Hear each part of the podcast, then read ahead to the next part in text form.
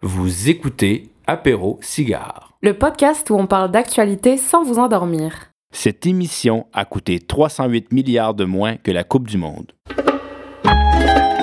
Salut tout le monde et bienvenue à ce tout nouvel épisode d'Apéro Cigare. Apéro Cigare, c'est le seul épisode, le seul apéro, le seul, le seul tout où on parle d'actualité sans vous endormir et je suis en compagnie de ma co-animatrice préférée. En fait, J'en ai juste une, donc j'essaie de la traiter convenablement. Hélène Bernardo. Hélène? Bonsoir. Merci beaucoup d'avoir accepté euh, l'invitation chaque deux semaines et Ah, ben, de, pas le choix. de me supporter C'est ma job. Oui, ça, c'est difficile. dans mes élans un peu capitalistes. Mais aujourd'hui, je me venge parce que je t'ai offert une Budweiser et je pense que c'est un peu un cadeau empoisonné. Ah, euh, ouais. ça fait peut-être une petite référence avec l'épisode sur lequel on va parler aujourd'hui. Oui, oui, oui. Euh, avant de parler de l'épisode, j'ai un fun fact sur la Budweiser. C'est qu'il y a une Budweiser américaine, puis il y a une Budweiser tchèque, et que ce ne sont pas les mêmes bières, et que la tchèque est une pilsner tchèque euh, traditionnelle, et que la Budweiser, ben, c'est de l'eau, là. Mais ouais, il y a deux types de bières. Donc si vous allez vous balader euh, en Bohème, euh, n'hésitez pas à goûter la Budweiser tchèque, parce qu'elle est différente. La vraie? Est-ce que c'est la, vraie? Oui, ben oui et non. là, c'est- Il n'y a pas de Budweiser Qatari par contre. Ça, on, Ça, non. ça, on est assez convaincus. Et on a cette semaine la chance d'avoir un, un invité euh, excessivement, euh, on dirait choyé de l'avoir, euh, Monsieur Yann Roche, qui, euh, ben, je te, je te laisse Hélène un peu la petite, euh, la petite intro. Oui, oui, ben, parce que moi j'ai écouté quand il s'est présenté, pas toi. Ben, je suis concentré sur la Budweiser. Donc, euh, Yann Roche, vous êtes professeur de géographie à l'Université du Québec à Montréal, euh, spécialiste en géopolitique, notamment asiatique. Puis aujourd'hui, on va parler de sport, ça tombe bien. Vous, vous avez fait vos petites recherches là-dessus, je pense. Un petit peu. Merci d'être avec nous. Merci à vous. Merci de m'avoir invité. Puis on boit pas juste de la Budweiser, hein, on tient à rappeler Non, alors, des produits euh, du Québec. Monsieur Roche boit une bière euh, Nord-Amérique, qui est une IPA américaine de Baldwin, donc brassée sur la rive sud de Montréal. Et moi, je bois une Kolsch, qui est une bière blonde, une bière de soif, euh, qui est faite par euh, Boréal. Une coise croche, parce qu'elle a un petit angle, on voit Oui, que... j'ai fait tomber les bières avant de commencer l'émission. Euh, par où commencer? Euh, Peut-être euh, une étoile de la semaine, un événement positif ou une brique, quelque chose que vous aimeriez dénoncer, un petit coup de gueule dans ce qui s'est passé dans l'actualité? Oui, bah, ce qui me, ce qui m'a marqué le plus, on parlait tout à l'heure de l'Asie, c'est ce qui est en train de se passer en Chine. Et ça a été une grosse surprise pour moi, puis ça m'a fait mal paraître parce que j'étais sûr que Xi Jinping était maintenant très très bien installé au pouvoir et que même s'il y avait des contestations, elles allaient euh, se fier à ce qu'on disait, euh, euh, le fameux contrat social, disant bon, c'est les gens sont pas tout à fait satisfaits, mais il leur donne une certaine, euh, une certaine, comment dire, euh, position, euh, enfin une certaine liberté, pas liberté, mais euh, un beau niveau économique, un confort économique. Et donc, à partir de là, le fait qu'il y ait une restriction des libertés, ben, ils l'acceptent. Mais là, non, ils l'acceptent pas. Ils se sont plaints vigoureusement. Il y a eu des manifestations très importantes. Et ça me surprend. Alors, Mon coup de gueule, c'est parce que je suis pas content de pas l'avoir vu venir. Mais, mais mon côté, euh, le côté plus positif, c'est que je reconnais qu'ils sont vraiment très, très courageux de, de contester un régime qui est extrêmement autoritaire. Exact. Puis on disait euh, hors micro que c'est pas dans l'habitude des, des Chinois culturellement d'aller dans la rue, manifester. euh. La dernière fois, c'était en 89 et ça s'était pas bien passé du tout. C'était la place Tiananmen et puis euh, on, a, on a encore des images à, à l'esprit. Et puis les Chinois aiment bien reconstruire l'histoire, reprendre, la réécrire. Là, on va voir comment ils vont réécrire cette histoire-là et comment elle va se terminer surtout. C'est ça qui m'inquiète un peu peut-être. Gros, gros un parallèle sujet. avec notre, euh, notre sujet sur l'Iran. là. Ah, l'autopromotion, ah. ça, il est fort. Je suis toujours à euh, sur la Chine à réécouter sur toutes les plateformes. Oui, euh, on n'avait pas mentionné de, de soulèvement populaire. On parlait de Taïwan et, Ben, on et l'a de pas la vu Chine. venir non plus. On- Non, c'est ça, Personne ne l'avait vu venir. C'est ça qui est difficile. hein. Grosse surprise. Euh, on va aller un petit peu plus à l'ouest ou à l'est, ça dépend, la Terre est ronde. Euh, je suis géographe, je, suis, je confirme. merci. Écoutez Apéro Cigare, c'est pas de désinformation ici.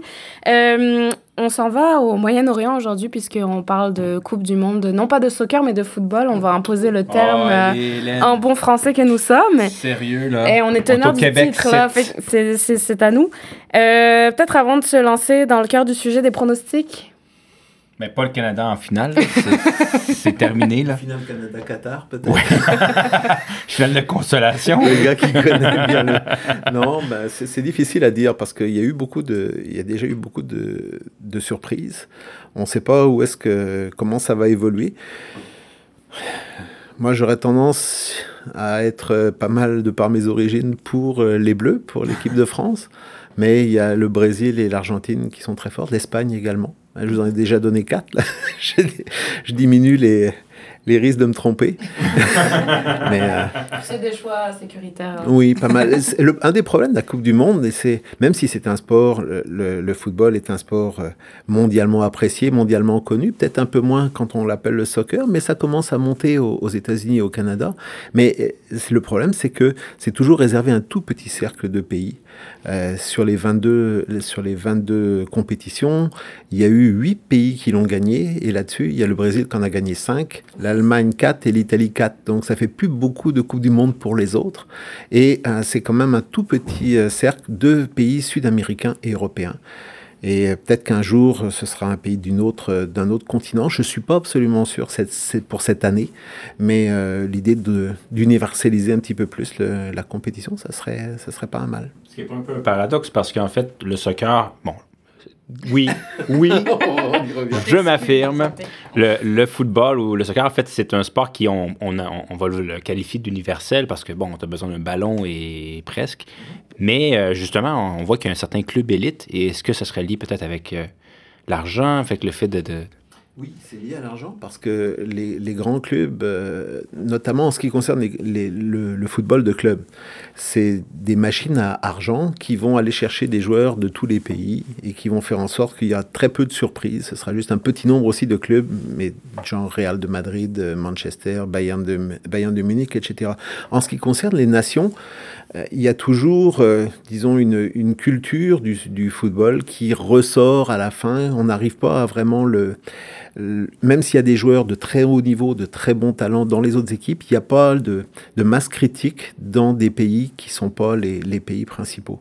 Euh, pour vous donner quand même un, petit exemple, quand on parle de, sport universel, moi je vais régulièrement en Asie, notamment en Asie du Sud-Est, et à chaque fois qu'il y a une compétition, mais même pas seulement la Coupe du Monde, les euros ou bien les, euh, les Ligues des champions, mes amis au Vietnam, au Laos, se lèvent au milieu de la nuit pour regarder des matchs. Alors que les équipes euh, laotiennes et vietnamiennes ne sont pas particulièrement performantes, mais ils aiment tellement ça, ils connaissent tous les joueurs de toutes les équipes de, de la première ligue anglaise, etc.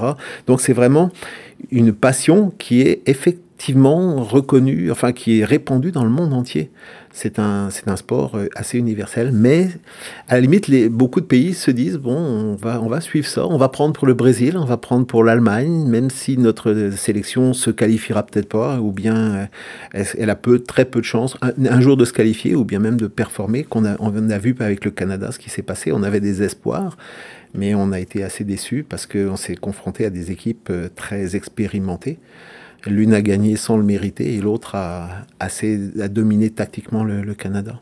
Mais quoi que, on a, je pense, on n'a jamais eu une Coupe du Monde aussi euh, équilibrée, aussi. Euh, on a eu beaucoup de surprises. Là. On peut parler à l'Arabie Saoudite qui a, qui a battu euh, l'Argentine. Le Canada a quand même fait une performance honorable contre la Belgique. Donc, on a eu, je pense, c'est une des Coupes du Monde, en tout cas de, ce que je me rappelle, que, où il y a eu le plus de surprises et le plus de, de parité dans, à travers les équipes. Il y a eu déjà dans, dans l'histoire des grandes surprises. Il y avait eu l'Algérie qui avait battu l'Allemagne en 82. Il y a eu la Corée du Nord qui a eu battu l'Italie. Euh, je me souviens plus dans quelle Coupe du Monde. Il y a eu des, il y a eu des, il y a eu des, des énormes surprises, mais en général sans lendemain. Bon, il y a eu la victoire du Sénégal contre la France en 2002.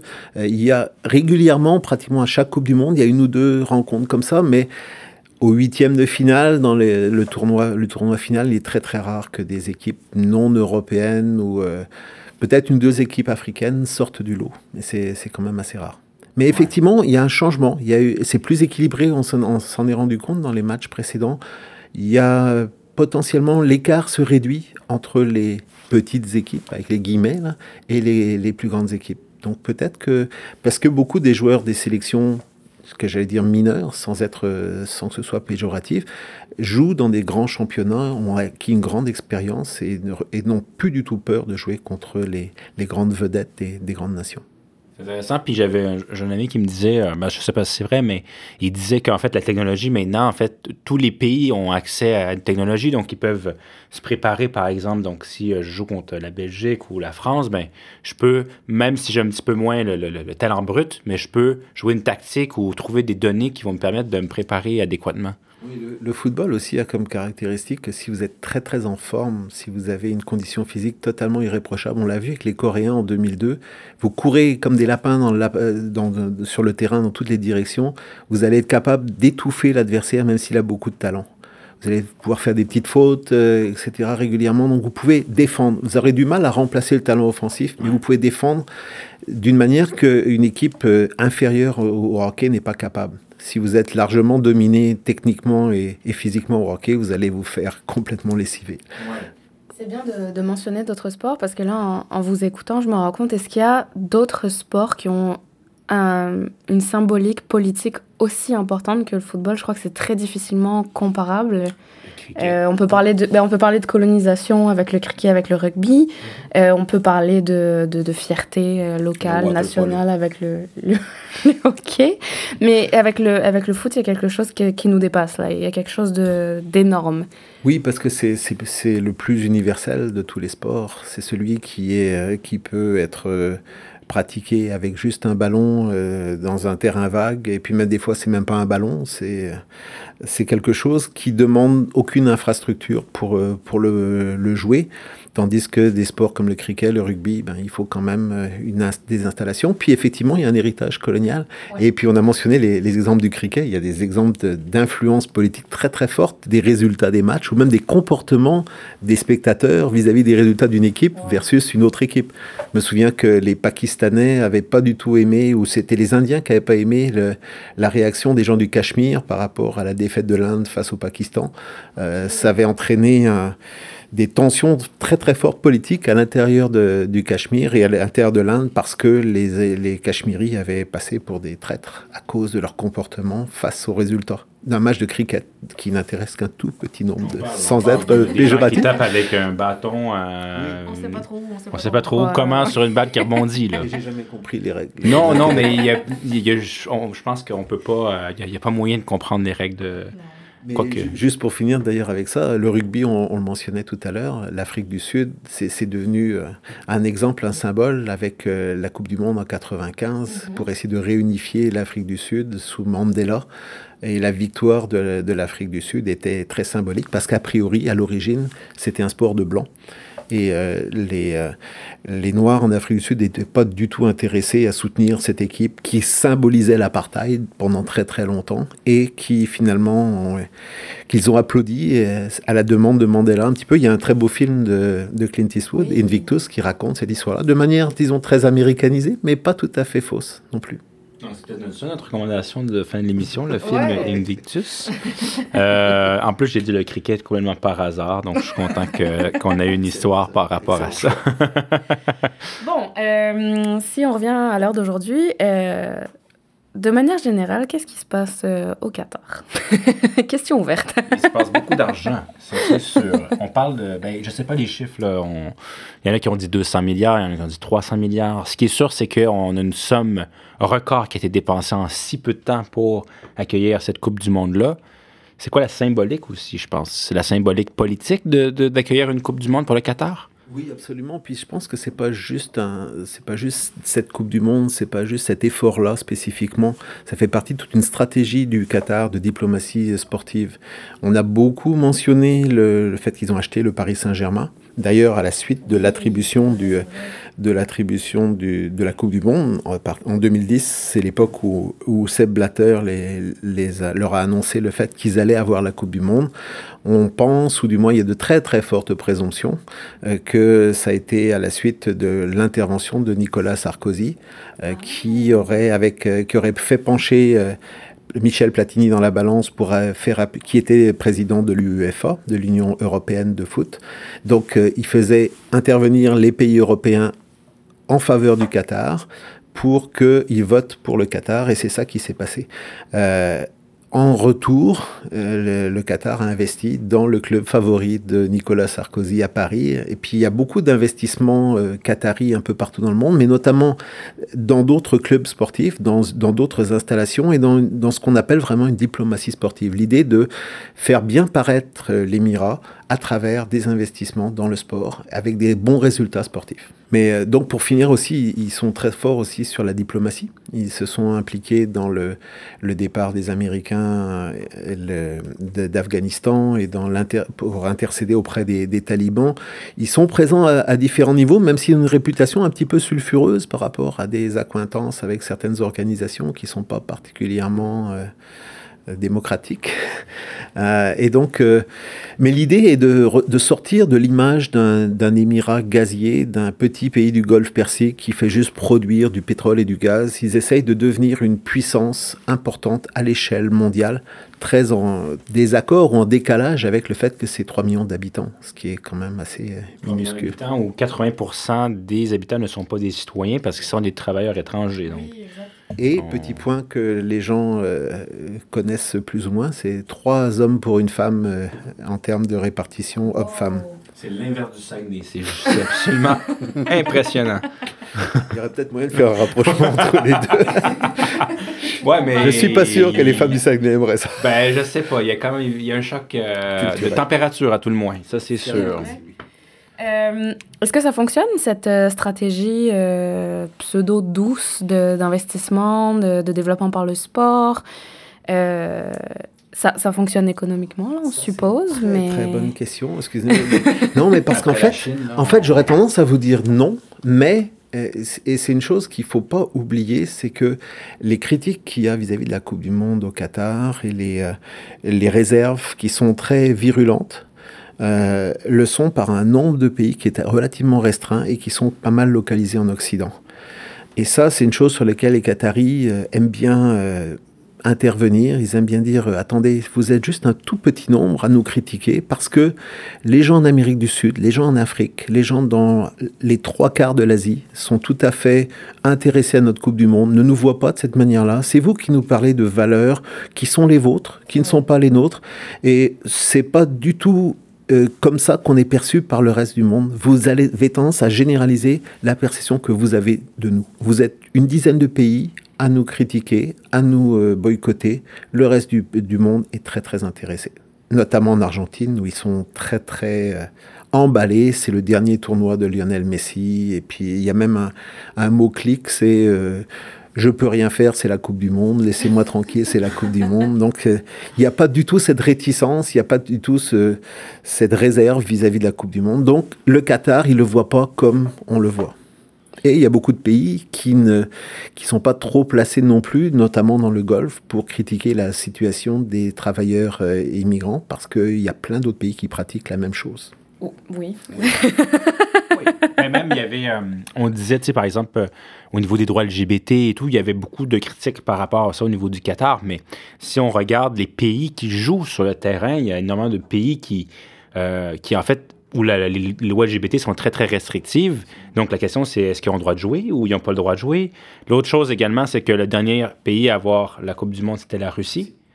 On s'entend que ce n'est peut-être pas l'exemple parfait. Ça avait été scandaleux aussi, hein. Puis les Jeux ben Olympiques à Rio, puis... Le Brésil... Là, à Paris, on je pense qu'on n'en parle pas trop à l'international, mais en France, il y a quand même un gros tollé sur le fait qu'on est en train de détruire toutes les banlieues parisiennes pour pouvoir accueillir les Jeux Olympiques. Et c'est à son échelle, c'est scandaleux aussi, mais est-ce que c'est comparable à des travailleurs euh, immigrants qui meurent dans le désert? Il faut ramener Sarkozy. faut ramener Sarkozy. Ou, attention, il faut qu'il aille en prison. Après, on verra. C'était euh, du sarcasme, hein, je te Mais oui, non, c'est effectivement quelque chose qui est, euh, qui est critiquable. Euh, on peut mettre en contexte effectivement le fait que avant c'était c'était la Russie. Il y a eu les Jeux Olympiques de Beijing au début de l'année. J'ai vu circuler sur Internet une blague qui euh, c'était pour une marque de bière d'ailleurs qui disait 2018 en, en Russie, 2022 au Qatar. J'ai bien hâte de voir la Coupe du Monde au- au- en Corée du Nord la prochaine. c'est le festival des droits humains, mais mais effectivement il y a beaucoup de pays comme euh, vous l'avez mentionné où les, les droits humains en général, les droits LGBT sont sont pas forcément respectés. Donc euh, c'est pas il y a beaucoup de pays qui ne voient pas le problème de la même manière que nous on le voit.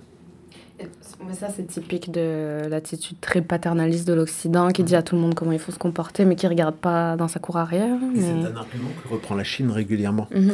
La Chine dit souvent dans ses interventions, que ce soit en Afrique ou dans plein d'autres pays du monde, il dit Nous, on est là pour faire des affaires avec vous et on vous fera pas la morale sur la manière dont vous gérez les choses chez vous. Et ils aiment beaucoup, beaucoup revenir sur le fait que l'Occident a plein de cadavres dans sa cour arrière, a plein de choses qu'on peut leur reprocher.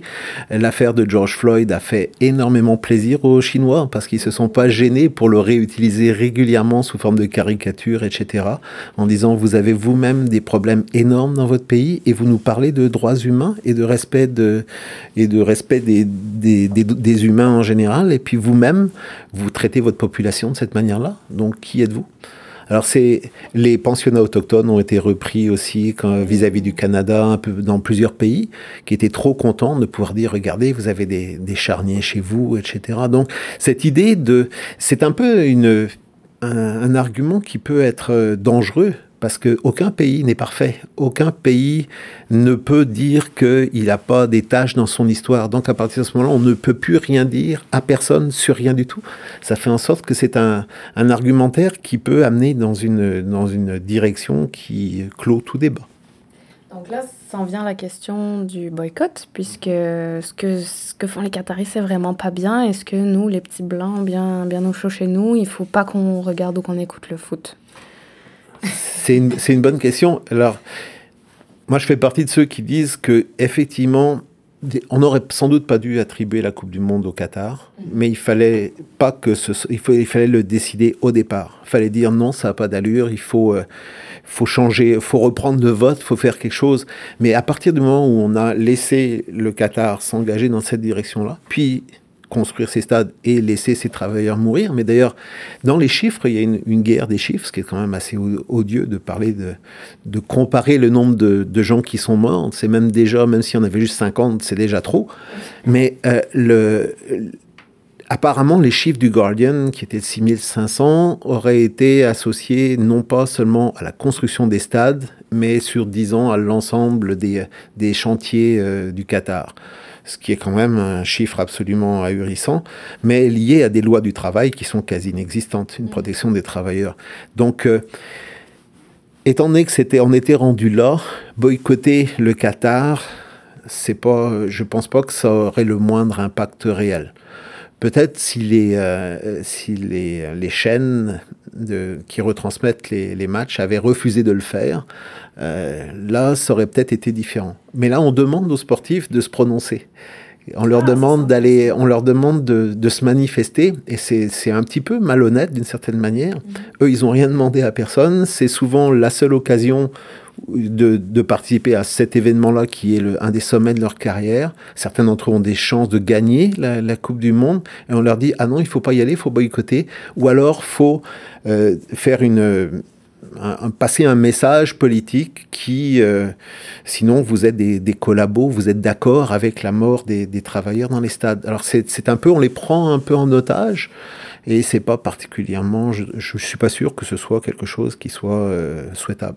Est-ce qu'il y a des athlètes qui se sont prononcés? Il y en a quelques-uns. Il y en a un notamment qui s'est prononcé pour le Qatar, c'est David Beckham. Il s'est fait le.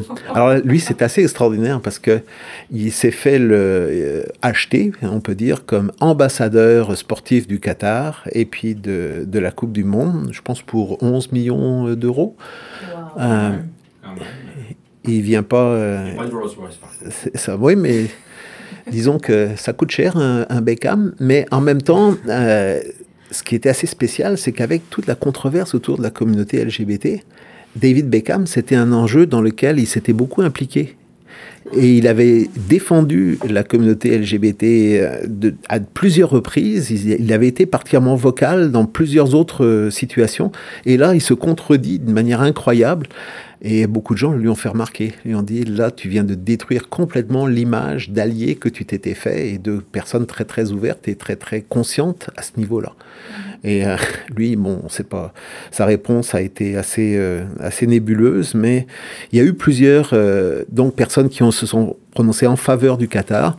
Autrement, contre le Qatar, parmi les joueurs qui ont participé, non. Il y a eu des sélections qui ont, qui ont essayé de, de prendre des mesures. On a parlé de l'histoire du, du, brassard, One Love, là, qui a été interdit par la FIFA. Il y a les Anglais, les Belges, les Danois qui avaient l'intention de le faire, les Allemands, ils ont tous été empêchés par la FIFA. Les Français avaient dit oui au début, puis finalement ils se sont rétractés et on a demandé au capitaine Hugo Lloris, dit, euh, pourquoi tu as changé d'avis? Ah, c'est parce que c'est, c'est le fait de critiquer un pays quand tu es invité chez eux, ils ont leur manière de faire, euh, on n'a pas d'affaire à leur dire comment, comment ça doit se passer dans leur pays, et puis euh, c'est pas notre place de, de prendre des positions politiques. Alors donc, euh, il s'est un petit peu rétracté. Mais c'est effectivement beaucoup demandé aux, sportifs de le faire. Ce qui était intéressant, c'est dans, le, dans plusieurs cas, c'était les fédérations. C'était pas juste un ou deux sportifs, c'était les équipes et leur, euh, fédération derrière elles. La fédération française de football, elle a déjà pas mal de casseroles aux fesses depuis un certain temps, donc elle n'est pas trop placée pour faire la morale à qui que ce soit. C'est vrai que je reprends cette expression, les casseroles aux fesses. Moi, c'est imprégné. Non, non, mais j'adore, j'adore, mais c'est euh, intéressant parce que euh, l'Allemagne, elle avait, euh, elle a mis son bras devant sa bouche en fait pour parler de, de, de, du fait d'être tais en fait et tout. Donc, est-ce qu'on doit, est-ce qu'on doit mettre cette pression-là, c'est-à-dire que est-ce est que vraiment le football devrait être une, place, une arène politique ou c'est juste tout le monde qui joue dans un ballon? Puis tu sais, en plus, la, la, chanson cette année, c'est Football Unites the World. Donc, est-ce que ce ne serait pas justement un moment où, pendant un mois, on arrête de parler de politique, on fait juste regarder des gens qui touchent un ballon ou... Non, absolument pas. Puis euh, tous les exemples... Ben, prendre une bonne Budweiser, je peux pas la prendre au Qatar. Non, ben c'est ça. C'est parce qu'en plus, c'est un commanditaire. C'est assez intéressant de voir que comparativement à 2014, où il y avait dans les stades brésiliens, il y avait une loi qui interdisait la consommation d'alcool à l'intérieur des stades pour cause de violences euh, liées à l'ébriété. Et euh, la FIFA est arrivée et a dit, ben nous, on a un commanditaire. Elle n'a pas dit comme ça, mais on a un commanditaire qui est important, qui vend de la bière, donc vous allez changer votre loi. Et le Brésil n'a pas eu le choix de dire oui. Alors là, par contre, on s'est complètement inversé. C'est le Qatar qui a dit non, on, ne, on refuse, on va peut-être faire des accommodements au début, puis finalement, non, on fait aucun accommodement. à la dernière minute, et le Budweiser a dû envoyer des milliers de canettes oui. finalement ne pas les vendre. Et on peut en acheter ici. Il y a même des publicités pour dire vous avez euh, le droit, la possibilité d'acheter des, euh, des canettes de la Coupe du Monde. Dépêchez-vous. C'est devenu des collectors maintenant. Ils ont fait comme ah. Ben oui, c'est ça. Bientôt la COP 15. On peut pas les vendre, on, on, va les ramener puis on va les vendre encore plus cher. Bravo Budweiser, bravo. C'est tellement bon comme produit, mais bon, c'est ça. en bohème. On, on coupera ça. Mais euh, pour revenir à ce que tu disais sur l'aspect euh, politique du foot, je pense que tu, tu peux pas nier que historiquement, c'est un. Déjà, à la base, c'est un sport ouvrier qui est devenu un sport de millionnaire. Puis tout, tout, tout, tout, tout dans le foot est, politique. Euh, la place des femmes, la couleur de peau des joueurs, qui a acheté quoi, à qui, pour combien, quand, pour aller où. Tout est politique dans, dans le foot. je pourrais prendre deux ou trois petits exemples historiques. Mhm. Il y a eu il y a eu dans les années 30 le, deuxième titre de l'Italie, en fait les deux titres de l'Italie, mais le, de cette époque-là. Il y a eu une Coupe du Monde en Italie en 1934 et une Coupe du Monde en France en 1938. Et l'équipe était, euh, faisait la promotion du régime de Mussolini. Euh, c'était vraiment, il faisait le salut fasciste, etc. Et c'était quelque chose de, très marquant. Il y avait, euh, c'était une manière pour l'Italie et pour l'Italie mussolinienne de se montrer euh, sur la plus haute marche du podium. Alors à une époque où c'était pas aussi universel que maintenant, mais c'est déjà important. Puis il y a eu le cas de la Coupe du Monde en 78 en Argentine. En fait, ça n'avait pas été attribué à l'Argentine. À l'époque où ça a été attribué à l'Argentine, les généraux n'avaient pas pris le pouvoir. Mais on s'est retrouvé en 78 avec une Coupe du Monde organisée dans un régime totalitaire, géré par des généraux, avec des opposants qui disparaissaient, qui se faisaient assassiner. Et Officiellement, il y a Johan Cruyff, qui était le grand joueur néerlandais de l'époque, qui ne s'est pas rendu à la Coupe du Monde.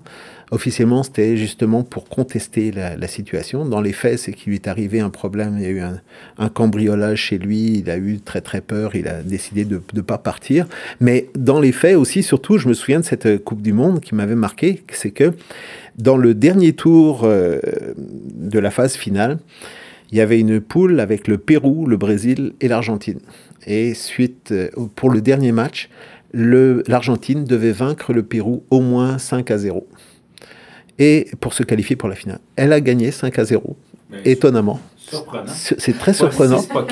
C'est ça. Et en plus, peu de temps après, il y a eu un accord, ou du moins un prêt ou une dette que le, Pérou avait euh, de, par rapport à l'Argentine qui a été annulée. Euh, C'était une petite récompense pour euh, service rendu.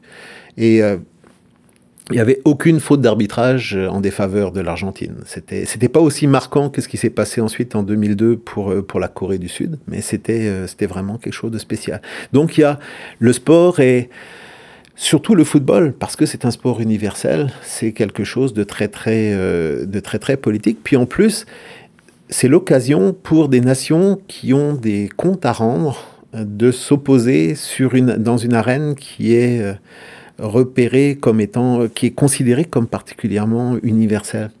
Donc, quand on parlait du cricket et du, euh, et du rugby, ça intéresse quelques pays, beaucoup, mais pas le reste du monde. Quand vous gagnez contre votre ennemi héréditaire au football, même si ça change pas la donne complètement, eh bien, vous avez marqué un point. Il y a eu un exemple, euh, si on parle encore de l'Argentine, en 86, ils ont battu l'Angleterre euh, ah, avec euh, deux buts de Maradona, dont un qui était de la main, qui est la fameuse main de Dieu. Mais ça a eu un retentissement. C'était la période des Falklands Exactement, pas longtemps après les Falklands. Et il y a eu un retentissement. le gouvernement euh, argentin, qui n'était plus, qui n'était plus le, le, régime militaire, mais a remercié Maradona d'avoir battu les Anglais et d'avoir vengé les Falklands, littéralement parce que c'était plus qu'un match de soccer, de football, c'était un, c'était une vengeance sur l'ennemi héréditaire anglais qui venait de les battre. Enfin, héréditaire. On parlait des Falklands, on parle bien des îles, euh, des, contestations au niveau des Malouines, des îles pour le territoire. Il y a eu une guerre donc en 82 entre les deux pays, et euh, c'était euh, les Argentins ont qui ont initié le conflit pensaient que les Anglais ne rentreraient pas en guerre, ne traverseraient pas l'Atlantique pour, pour venir récupérer leurs îles. Euh, eh bien, ils n'ont pas apprécié du tout cette, cette défaite. Ils sont allés, effectivement. Margaret Thatcher était trop contente d'asseoir son pouvoir autour de cette victoire. Et, euh, et le prince Andrew de, de, passer pour un héros de guerre, mais ça, c'est autre chose. Il y a un match qui, euh, qui arrive très bientôt, c'est Iran contre États-Unis. Euh, la dernière fois qu'ils ont joué l'un contre l'autre en Coupe du Monde, l'Iran a gagné et ça avait été une fête en Iran, même si ça ne signifiait pas une qualification. Et là, la qualification est possible. S'il y a une victoire euh, iranienne, ils se rendent au tour suivant, en battant le grand Satan américain, vous imaginez. Et Donald Trump a accès à Twitter. on est dans le on est dans C'est incroyable, c'est orwellien. C'est euh, l'orgueil, l'orgueil, disons, est satisfait pendant quelques temps, mais ça résout pas le, problème. Euh, il y a eu même, j'oubliais, il y a eu l'Allemagne de l'Est qui avait battu l'Allemagne de l'Ouest en 74. C'est le, c'est souvent le petit qui va gagner, mais ça résout pas, ça change pas du tout la donne politiquement. Il y a rien qui s'est résolu suite à une victoire ou à une défaite dans un match de soccer, de football. Mais il y a des ferveurs populaires. Absolument à, court terme. C'est symbolique, en fait. Mm, mm.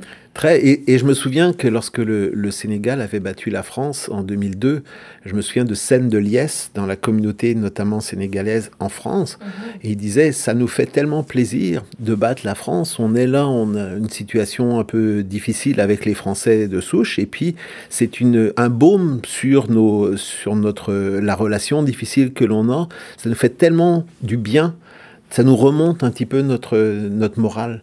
Et euh, ça ne changeait pas la situation des immigrants en, France, mais pendant quelque temps, ça leur permettait d'avoir quelque chose sur lequel ils s'appuyaient en, en étant un souvenir heureux, si j'ose dire. Comme une extrapolation en fait de soi à travers le, le, la, la, sélection nationale. C'est, c'est eux qui jouent sur le ah terrain pour nous. Oui, On, dit, on, oui. on, on a gagné, dit, on, a perdu et tout. Mais même au Canada, on, le fait pas mal. Hein. Dimanche, moi, j'ai, on a perdu, puis je, j'avais des sueurs. Hein, je veux dire, des sueurs euh, ou des larmes? Les deux. les deux. Euh, une défaite atroce contre la Croatie. Vous vous rattraper en féminin. Vous avez gagné les derniers Jeux Olympiques. Oui. Les équipes féminines en Amérique du Nord sont. D'ailleurs, il faudrait amener Christine Sinclair euh, au niveau de la sélection masculine. Moi, je pense que c'est, c'est, elle aurait fait la différence. Elle ne fera pas le même genre de déclaration qu'a fait l'entraîneur euh, britannique. Marqué, je ne sais pas si tu as marqué notre entraîneur John Herman. Euh, il est arrivé, il a dit fuck la Croatie, euh, on va les battre. Ah, ouais. Mais la Croatie. Et ils nous ont lessivés, là. Et donc. Euh, ils étaient en finale de, de, la dernière Coupe du Monde. Mais ils sont arrivés après le match et il y avait même le journal euh, croate qui a fait une. Euh, il a pris la caricature de notre entraîneur tout nu avec une petite feuille d'érable au niveau des, de l'entrejambier. Et euh, le Toronto Star qui lui a répliqué en disant non, il a mis deux ballons de football, on a des, on a des bonnes, euh, des bonnes couilles. Mais là, il est, après le match, on a perdu et donc les joueurs croates ont fait bon, ben finalement, c'est qui qui a les, qui a les plus grosses? Et on pourrait même se demander s'il n'a pas énormément motivé les joueurs croates parce qu'ils avaient joué de manière beaucoup moins inspirée contre le Maroc et de les voir jouer contre le Canada, on avait l'impression qu'il y avait peut-être quelque chose, qui, un petit aiguillon là, qui, euh, qui venait rajouter à leur performance. Euh, là, on, on parle du, du, sport football, mais en termes de gros événements sportifs, est-ce que c'est tout à fait comparable aux Jeux olympiques? Est-ce qu'on a les mêmes enjeux? Est-ce qu'on a les mêmes acteurs? Les enjeux en grande partie, oui, puisque c'est une occasion de passer des messages politiques. Euh, on a les mêmes organisations corrompues et qui recherchent l'argent. La FIFA et le, et le CIO sont souvent comparés avec une gouvernance très, très euh, contestable, avec euh, plein de scandales, régulièrement des, des squelettes dans les placards. Mais en même temps, la grosse différence, moi, celle que je vois, c'est que vous avez un seul vainqueur en bout de ligne pour la Coupe du Monde de, de football, tandis que les Jeux Olympiques, chaque pays a pratiquement l'occasion d'avoir, euh, avec la multiplication des épreuves, d'avoir des idoles, des vedettes, des gens dont on n'a même pas entendu parler dans certains. Il y a des, des vedettes internationales, mondiales. Puis dans certains sports plus confidentiels, vous avez une équipe qui va performer très bien et puis qui euh, va être euh, célébrée dans son pays et puis être plus ou moins connus ou des athlètes qui vont être plus ou moins connus dans d'autres. Je sais que le Vietnam, euh, par exemple, est très fort en tir et en taekwondo. Euh, on n'entend on pas beaucoup parler. Euh, vous avez un, un, gars comme Usain Bolt, c'est une, une occasion pour la Jamaïque de se, de se hisser au, sur la scène mondiale, au plus haut de la scène mondiale. Vous avez l'occasion donc, avec toutes ces épreuves, pour un pays d'avoir un athlète majeur ou une athlète ou une équipe majeure qui va remporter. Les Fidji ont gagné le, le rugby à 7. Euh, c'est euh, une médaille d'or euh, complètement historique et ils sont des idoles dans, dans, le pays. Ça a été leur moment de gloire. Donc c'est quelque chose qu'ils n'auraient pas eu avec la Coupe du Monde. Mm-hmm. Mais alors il y a effectivement les, les disciplines reines en quelque sorte, avec l'athlétisme notamment, mais il y a toujours le moyen pour les Jeux Olympiques ou souvent moyen pour des équipes, pour des pays de, de se distinguer sur certaines autres épreuves, dans la quantité d'épreuves qu'il y a. On en parlait beaucoup avant l'émission. Là, je vais complètement ailleurs. Là. Je, je, je retourne au Qatar. Euh, D'ailleurs, c'est quelque chose qui me choque absolument au plus haut point. Le gazon, mais il est tellement vert. Vous n'avez pas vu l'arrosage euh... Ben, j'imagine. Non, mais le, le, dernier match, euh, on regardait pendant la, la mi-temps, pendant après la fin des publicités. D'ailleurs, la BMO, je suis plus capable de la voir, la publicité ah de, de, la BMO, mais ça, c'est... on va couper ça au montage. mais on voyait le, des images de, du terrain et on voyait des, mais une débauche de, d'arrosage. Là, c'était, on, aurait, on avait l'impression d'un incendie et que c'était les pompiers qui étaient là pour éteindre l'incendie. C'était incroyable la quantité d'eau que, qui était utilisée pour garder le gazon vert. Alors ça, c'était à la mi-temps. Vous imaginez, à la fin du match ou avant, pour euh, maintenir le, le, gazon en état. C'est ouais, donc... Euh... C'est dans le désert, je veux dire. Je pas... Ouais. Puis en plus, c'est supposé être l'un des ou le, la Coupe du Monde la plus écologique et la plus éco-responsable au monde. Ah, parce qu'ils n'impriment pas de papier? Ben non, parce que parce qu'avant, ben, par exemple, il y a plusieurs stades dans différentes villes, donc il faut que tu te déplaces Mhm. pour aller voir ton équipe. Kilomètres centré. le maximum entre deux points, entre deux. Donc tu dis, ben, je peux aller voir mon équipe jouer euh, rapidement. Donc tout se fait dans un petit cours, une petite distance, donc moins de transport, euh, mais euh, Il y a plusieurs choses à dire à ce sujet. Déjà, un, on va voir en 2026 les déplacements entre le Canada et le Mexique pour certaines. Ah oui, c'est une coupe nord-américaine, oui, c'est ça? entre Ouf. Canada, Mexique et, et États-Unis. Donc, vous imaginez les distances qui vont, avoir qui vont être à parcourir Incroyable. pour les équipes d'une poule à l'autre. Puisqu'en plus, 48 équipes, des poules de 3, il y en aura un peu partout, il y aura ensuite plusieurs étapes. Donc, ça va être une empreinte, euh, une empreinte carbone pas mal aussi. Pour ce qui est de l'empreinte carbone du, du Qatar, il y a eu des. Au début, rappelez-vous qu'il il était question que le, le match et les, les rencontres aient lieu à l'époque normale, c'est-à-dire au mois de juin, juillet. Donc, à un moment où il fait plus de 50 degrés au Qatar. Et là, plusieurs personnes ont écarquillé les yeux en disant euh, qu'est-ce que c'est que cette idée bizarre et loufoque? C'est même pas le fait que le Qatar a pas d'équipe ou pas de tradition, c'est complètement ridicule. Et là, il y a eu plusieurs, euh, plusieurs projets, dont l'un c'était une espèce de toit euh, suspendu ou une espèce de toit drone en quelque sorte qui volerait au-dessus du stade, qui fe- ferait de l'ombre. On voyait des, on voyait des projets complètement complètement euh, qui avait l'air de sortir d'un film de science-fiction. Puis finalement, ils se sont dit non, c'est peut-être pas forcément euh, idéal, mais on va faire des grands stades climatisés et on va tenir la Coupe du Monde euh, à l'hiver, au mois de novembre, ce qui est tout à fait. euh, au début, euh, on pensait que ça pourrait pas se faire, que les instances euh, footballistiques pourraient pas déplacer les, déplacer les matchs, mais ils l'ont fait finalement. En, en 2015, ils ont décidé de déplacer la Coupe du Monde. Mais là où je veux en venir, c'est que cette histoire de, climatisation, paraît-il que ça coûte. Alors, on dit que c'est fait grâce à l'énergie solaire, mais c'est juste 10% de l'énergie qui est utilisée qui est d'origine renouvelable. Le reste, c'est des énergies fossiles. On est quand même au Qatar. C'est un pays où il n'y a pas d'eau, pratiquement pas d'eau potable. L'essentiel de l'eau est, issu du, dessa- du dessalement de l'eau de mer. Et aussi, c'est quand même pas la première fois qu'au Qatar, on utilise énormément la climatisation en plein air ou à l'extérieur. Il y a des quartiers à Doha qui utilisent la climatisation extérieure.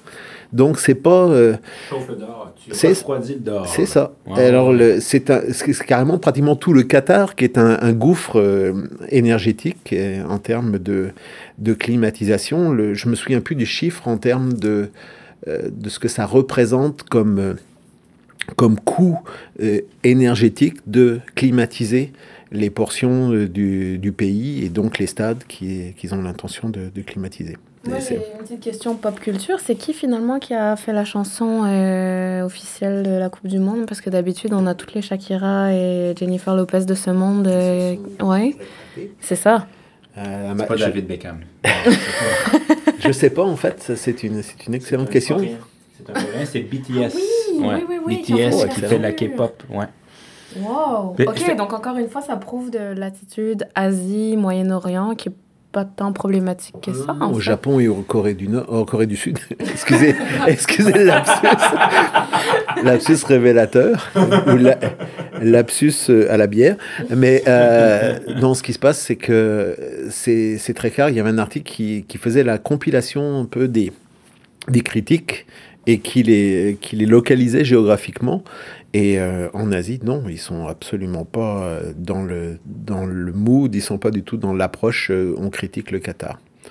Les, les droits des travailleurs en Corée du Sud, c'est pas non plus, euh, c'est pas le Qatar, mais c'est pas non plus quelque chose qui les préoccupe tant que ça non plus. Surtout qu'il faut regarder que tous les dernières Coupes du Monde, hein, ça, Russie, Brésil, on voit que l'hémisphère sud, un- même le- on peut parler de, de la- l'Afrique du Sud aussi, là, on voit qu'il y a une certaine tendance. Mais là, à ce moment-là, c'est quelque chose sur lequel on peut pas vraiment critiquer la FIFA non plus.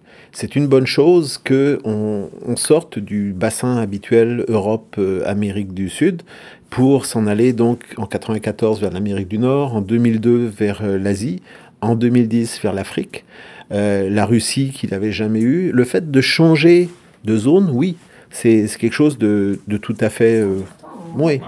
Et ça aurait pu être l'Égypte, par exemple, qui a une très bonne tradition de soccer, qui a une excellente équipe et qui aurait eu sans doute, même si le climat est, effectivement pas évident, mais euh, qui aurait eu la, capacité d'organiser ça sans euh, bâtir à partir de zéro et de dépenser des, milliards. Euh, le problème souvent pour le continent africain, c'est la présence des infrastructures nécessaires pour ce genre d'événements. Et là, la, FIFA ne peut pas financer les structures Elle pourrait. ça pourrait diminuer leur marge de profit. Donc, ça répond peut-être à votre question. la FIFA, c'est une organisation à but lucratif ou comment ça fonctionne Non. Ben, comme, le, CIO. Comme le Sur les chiffres. Mais, mais depuis que. Association de quartier. Ah oui, oui. Mais depuis que Gianni Infantino a, a pris les rênes de, de la FIFA, euh, il a encore accru une tendance qui était déjà bien entamée, c'est-à-dire l'idée de recherche du profit maximum. Le fait que la Coupe du Monde se tienne en 2026 à 48 équipes, officiellement, c'est pour élargir la capacité à, toutes les équipes de participer à la grande fête et tout. Dans les faits, c'est on fait plus d'argent, il y a plus de matchs, il y a plus de, de médias, et puis donc de, on fait plus de, de sous. L'autre chose, c'est qu'il avait parlé même d'une Coupe du Monde tous les deux ans. C'est, vous imaginez, tous les deux ans, de quatre ans, on fait de l'argent tous les deux ans, de, tous les quatre ans. Donc ça fait partie de ces projets. La plupart ont été considérés comme loufoques, mais on voit qu'ils cherchent des idées de faire plus d'argent. Mhm. Mais ils remplaçaient un, Seb Blatter qui était une espèce de parodie du parrain. Parce que c'est quand même quelqu'un d'extraordinaire qui en plus a dit, euh, il n'y a, a, pas longtemps, alors c'est lui qui avait attribué la Coupe du Monde au Qatar, qui a dit que c'était une erreur. Et Blatter n'est pas la première déclaration ridicule qui est faite, mais la plus belle quand même. On parlait tout à l'heure du football féminin. Mhm. On lui avait demandé au moment où, où il était en poste, où le football féminin commençait à décoller, on commençait à, à voir, il sortait de l'anonymat, il y avait des Coupes du Monde qui voyaient de plus en plus de, de gens y assister, des, des contrats de télévision, ça commençait à, à lever. Mais euh, on lui disait, mais comment, d'après vous, on pourrait améliorer le, la visibilité du, du, football féminin? Alors, euh, Seb Blatter a répondu, ben, il n'y a qu'à raccourcir les shorts des filles. C'était un grand moment, mais c'est euh, c'est notre ami Blatter. C'est un, un personnage qui, qui maintenant est sympathique. Un, un il a, je pense, plus de 80 ans. Il a l'air bien gentil et tout. Ben, il n'est plus en poste, mais disons que quand il était au pouvoir, euh, c'était un véritable parrain. C'est assez euh, hein, maquiniste et un petit peu. Euh, mais est-ce qu'il y aurait peut-être, justement, au lieu d'agrandir le nombre d'équipes, peut-être faire une Coupe du Monde mixte, c'est-à-dire dans le même mois, dans le même moment, on met les femmes et les hommes, ce serait pas intéressant? Je suis pas absolument sûr que ça diluerait pas l'intérêt pour la Coupe féminine. Le fait de parce qu'au bout d'un moment, c'est un petit peu la raison pour laquelle on avait. Euh, vous vous souvenez que les Jeux Olympiques se tenaient hiver et été la même année. Mhm. Et puis, au bout d'un moment, on a décalé aux deux ans.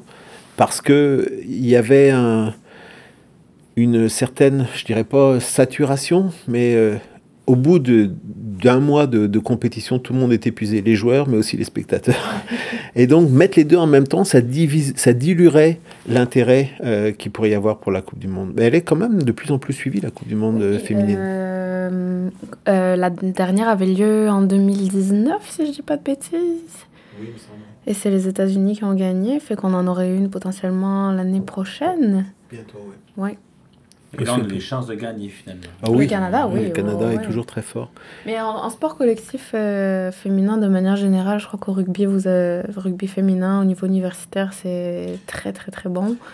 Bah, la Coupe du Monde de cette année, qui se tenait en Nouvelle-Zélande, mhm. c'est les, euh, les Néo-Zélandaises qui ont battu les Anglaises en finale, puis le Canada fait quatrième. Quand même, hein. c'est bien, c'est bien. Il faudrait que, qu'on prenne l'entraîneuse, euh, qu'on l'amène à la place de John Herman. Euh.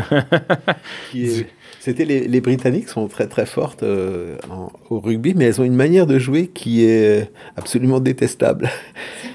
non, dans le sens que c'est un, un leur manière de jouer est pas du tout euh, spectaculaire. C'est un jeu d'avance pour ceux qui suivent le, rugby. Ils marquent que sur des ballons portés pratiquement. Alors c'est pratiquement, ouais, c'est très très pénible à voir. Mais euh, c'est un peu comme l'Afrique du Sud chez les hommes. C'est euh, très très pénible à voir. Hermétique. Et ah il laisse rien passer.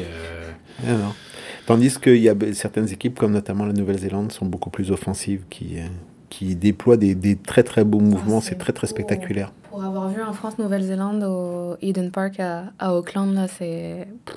L'ambiance est incroyable, c'est magnifique. Tu te fais insulter là en tant que Français euh, tout le temps du match, mais. les Néo-Zélandais. Ah ouais, les ah, oui, Moi j'ai euh, entendu des fuck de frogs là, euh, je l'ai pris personnellement. Ouais, ouais, ouais. Dans ce cas on parle de politique, mais il y, a eu deux, il y a deux raisons pour lesquelles ils détestent à ce point-là les Français. La première, c'est le Rainbow Warrior. Un, un, navire de Greenpeace qui avait été coulé dans le port d'Auckland par les services secrets français les Néo-Zélandais avaient pris ça personnel, pas mal.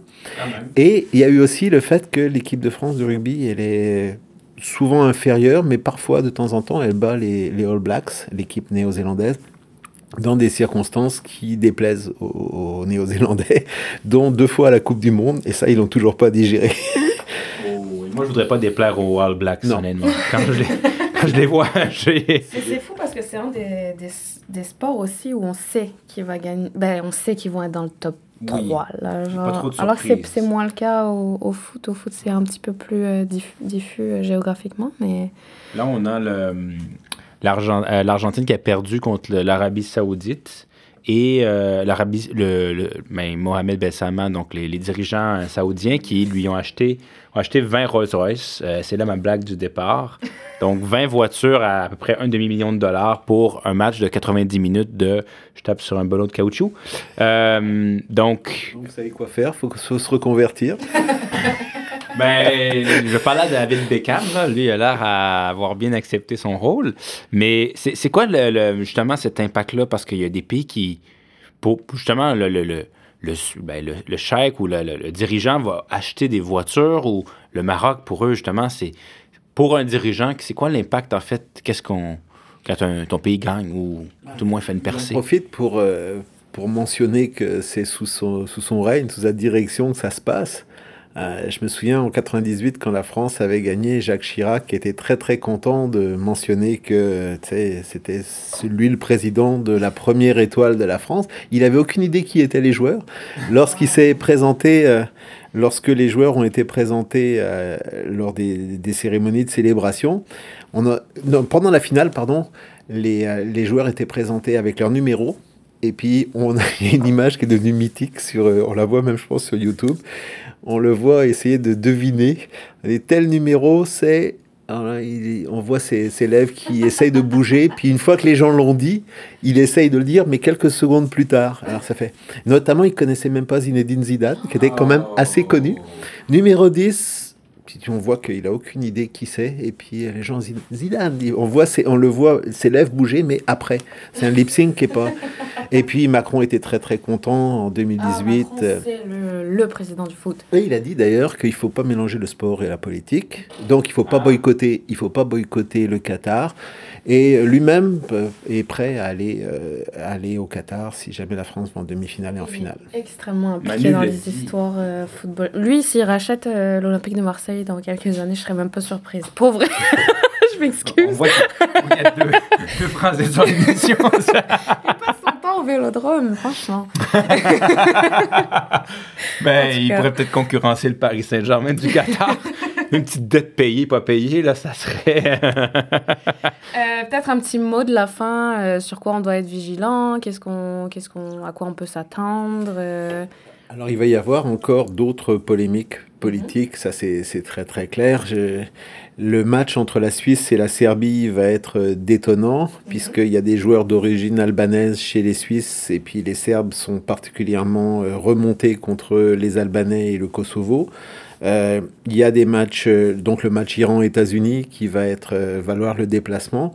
Et puis il est sûr qu'il y aura des, nouvelles controverses. On ne sait pas si l'Arabie Saoudite va se qualifier par la suite. On sait que c'est eux qui qui ont de bonnes chances d'organiser la Coupe du Monde après 2026.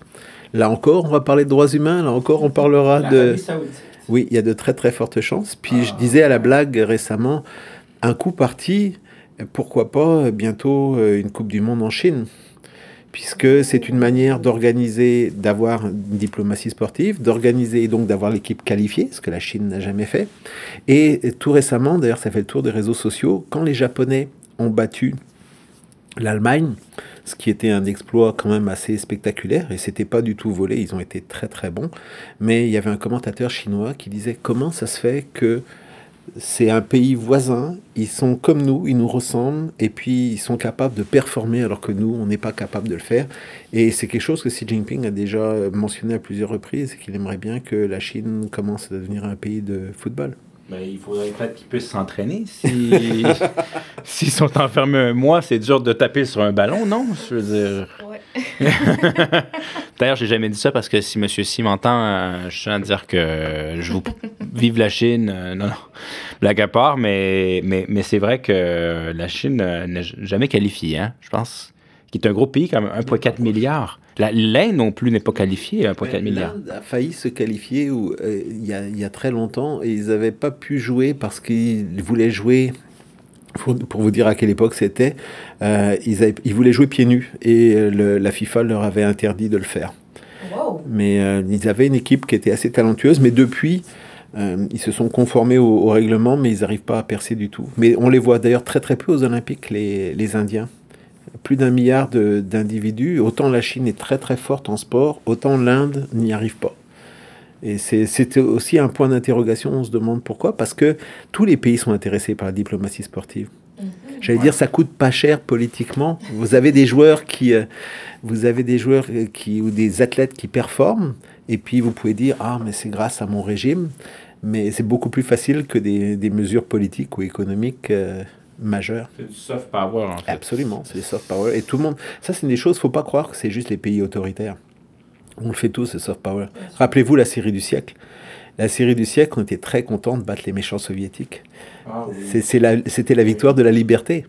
Contre, le, contre les communistes, c'était euh, c'était beaucoup plus qu'un match de hockey. Et puis c'était un soft power montrant que le Canada était plus fort que les Russes euh, et que les Soviétiques au hockey. Est-ce que ça fait un peu parallèle avec le slogan du FC Barcelone, masqué un club, donc plus qu'un club, donc plus que le sport en fait? Sarkozy. ben, euh, je pense qu'on a, on, a fait le tour. On a fait le tour. on pourra ben, parler. On, se revoit pour la Coupe Stanley. Ah oui. et la Coupe de rugby, et la Coupe de cricket, les Jeux Olympiques. Merci beaucoup. Merci à vous. Euh, super passionnant. Je, me suis découverte une passion pour le foot que je dont je ne doutais pas. Mais là, la France est bonne. Suivez-la un peu. Là. Ben, je, je le suis euh, amoureusement, hein, avec passion. Ouais, c'est ça. Par rapport à 2018, ils sont plus agréables à voir jouer.